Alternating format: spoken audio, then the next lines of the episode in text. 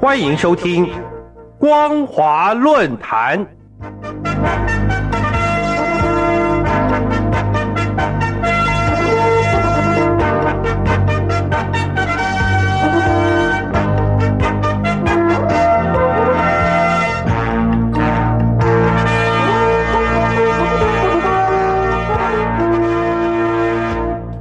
各位听众朋友好，欢迎收听今天的光华论坛，我是老谷。今天我们所要讨论的题目是中共研发新概念武器认知作战引起关注。观察当前中共的认知作战，除了其所指涉的范畴，已经不仅局限于政治、外交以及军事传统安全领域。而是指向传统与非传统安全相互复合的全面性政治作战的新兴态势呈现，尤其与认知作战息息相关的新概念武器的研发以及应用动向，将对台海以及亚太安全情绪构成相当的威胁，更引起专家学者与国际社会的关注。其中，美国空军大学中国航太研究院研究员马库斯·克雷博士。就在美国詹姆斯镇基金会智库中国简报期刊中发表标题为《新概念武器：中国探索新机理以赢得战争》的文章，呼吁世人注意中共研发应用新概念武器的议题。中共研发新概念武器的构想可以追溯至上个世纪六十年代，毛泽东为了打破美国与前苏联核威胁以及核垄断。其中专家学者所制定的定向能武器战略规划，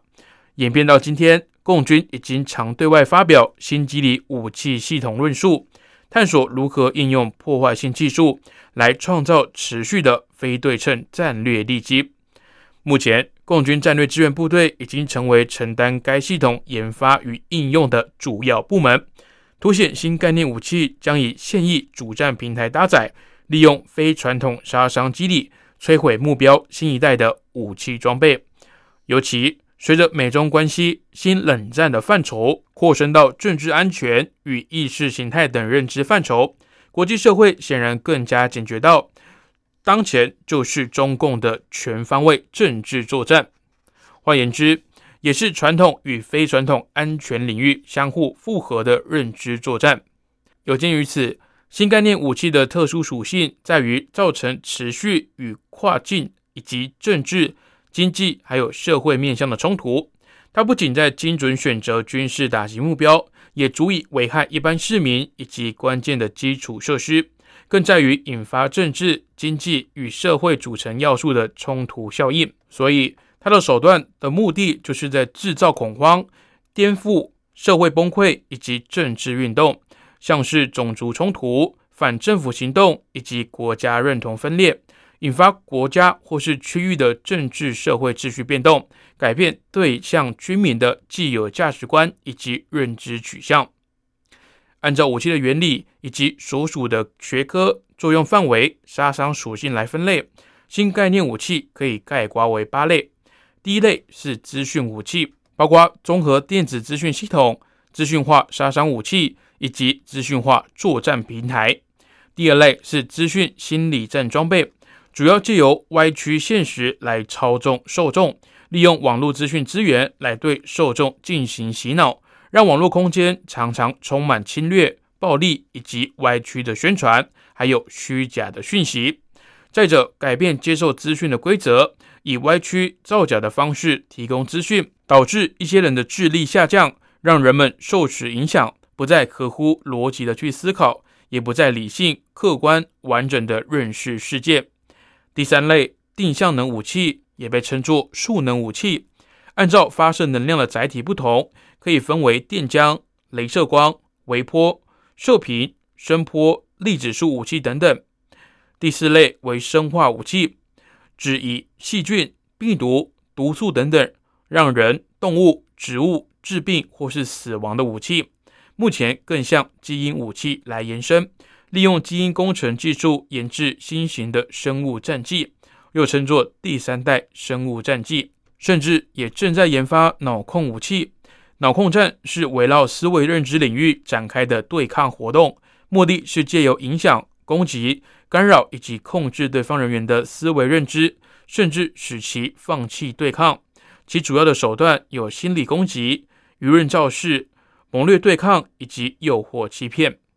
第五类为气象武器，借由制造各类的自然灾害，造成对象国家的农业减产、交通瘫痪、能源供应中断、民众流离失所，进而引发深重的社会危机以及震惊冲突。第六，反物质武器，主要是研发极少量的物质，能够与其反物质相互作用，以释放出极高的能量，用作热核爆炸的扳机。或者激励出极强的 X 射线，或是阿法射线镭射光。第七类为离心式武器，由砍入的环形枪膛组成，可以使钢珠高速旋转。相较于传统的枪支，其响声较小，故障较少，子弹也较多，并且可以连续高速射出，从而可以释放出巨大的火力，对目标造成巨大破坏。第八类为单兵武器装备。对不同兵种单兵作战以及防护系统综合加以考虑，并制定相应的技术标准。概括看来，新概念武器具有颠覆性、新颖性、灵活性、杀伤力强、改变战争形态等等特性。虽然脑控武器、气象武器、反物质武器等等都还是以假想式的方式存在，或是出现在科幻小说还有电子游戏当中。然而，值得注意的是。共军不仅已经将资讯武器、资讯心理战进行实战应用，而且投入国家科研资源，研发基因武器、脑控武器，一同改变战争形态，取得不对称作战利基。资讯武器以及资讯心理战对共军发动台海不对称作战，显然具有离散性、不可归因性，而且符合成本效应的特性。然而，以目前共军资讯系统安全还存在脆弱性现况来看，如果想要转换成新概念武器作战，还必须强化其资讯安全还有保护措施。